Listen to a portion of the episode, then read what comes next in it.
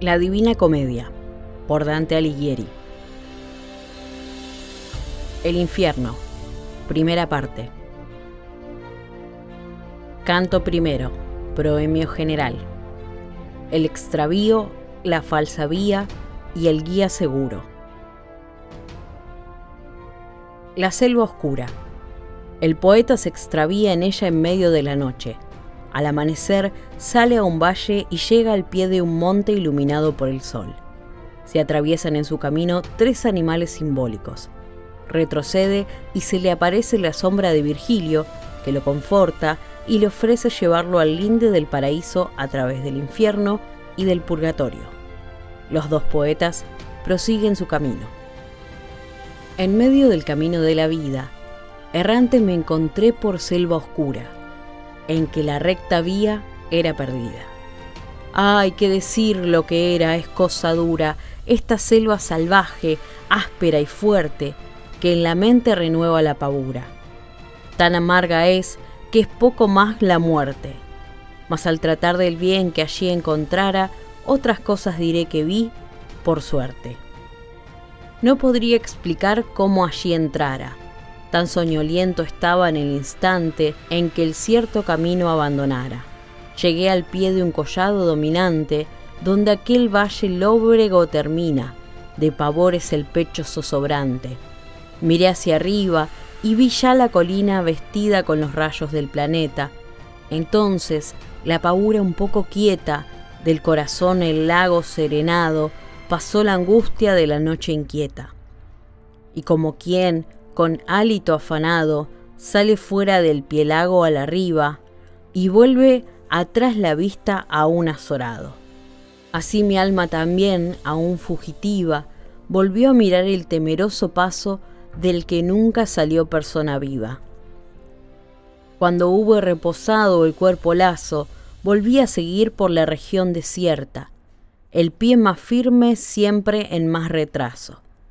Y aquí, al comienzo de su vida incierta, una móvil pantera hacia mí vino, que de piel maculosa era cubierta. Como no se apartase del camino y continuar la marcha me impedía, a veces hube de tornar sin tino. Era la hora en que apuntaba el día, el sol subía al par de las estrellas, como el divino amor en armonía. Movió al nacer estas creaciones bellas, y hacíanme esperar suerte propicia, de la pantera las pintadas huellas, la hora y dulce estación con su caricia, cuando el león que apareció violento trocó en pavor esta feliz primicia.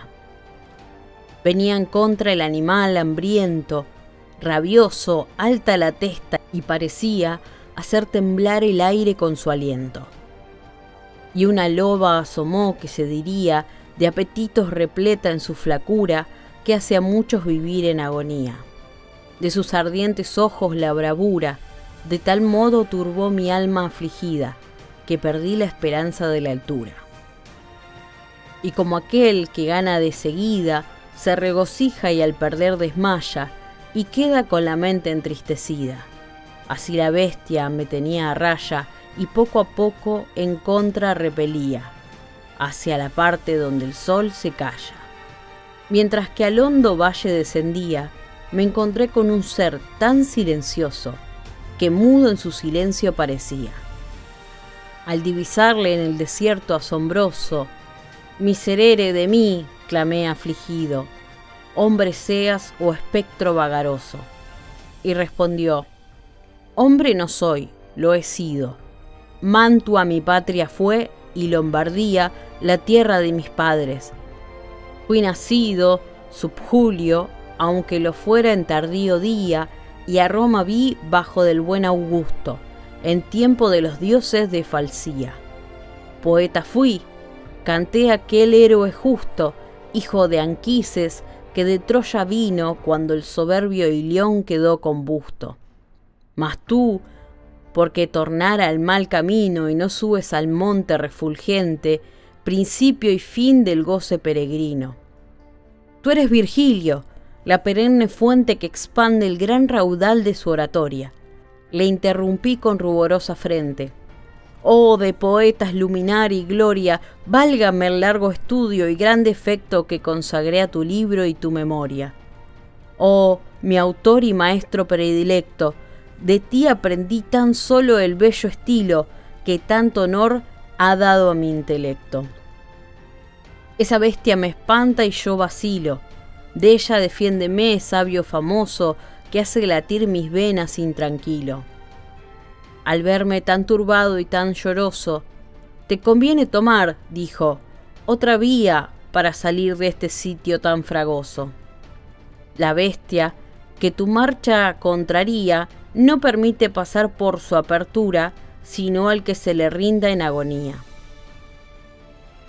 Es tan maligna, emperó su magrura, que de apetitos y de cebo henchida, hambrea más cuanto mayor es su hartura con muchos animales hace vida, y muchos más serán hasta que encuentre al labrel que le inmole dolorida. Este no vivirá de tierra y hueltre, sino de amor, virtud, sabiduría y su nación entre feltre y feltre. Él salvará a la humilde Italia un día, por quien murió Camila y Euralio y Niso y Turno heridos en porfía Perseguirá doquier sin intervalo esa bestia feroz hasta el infierno que de la envidia fue el engendro malo. Mejor que tú, por ti pienso y disierno, sigue, seré tu guía en la partida hasta llevarte a otro lugar eterno. Oirás allí la grita dolorida y verás los espíritus dolientes que claman por perder segunda vida. Después verás, en llamas siempre ardientes, vivir contentos, llenos de esperanza, los que suspensos sufren penitentes.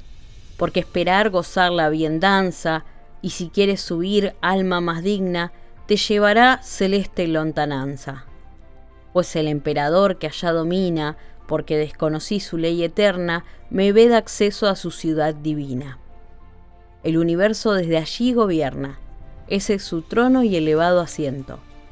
Feliz el que a sus plantas se posterna.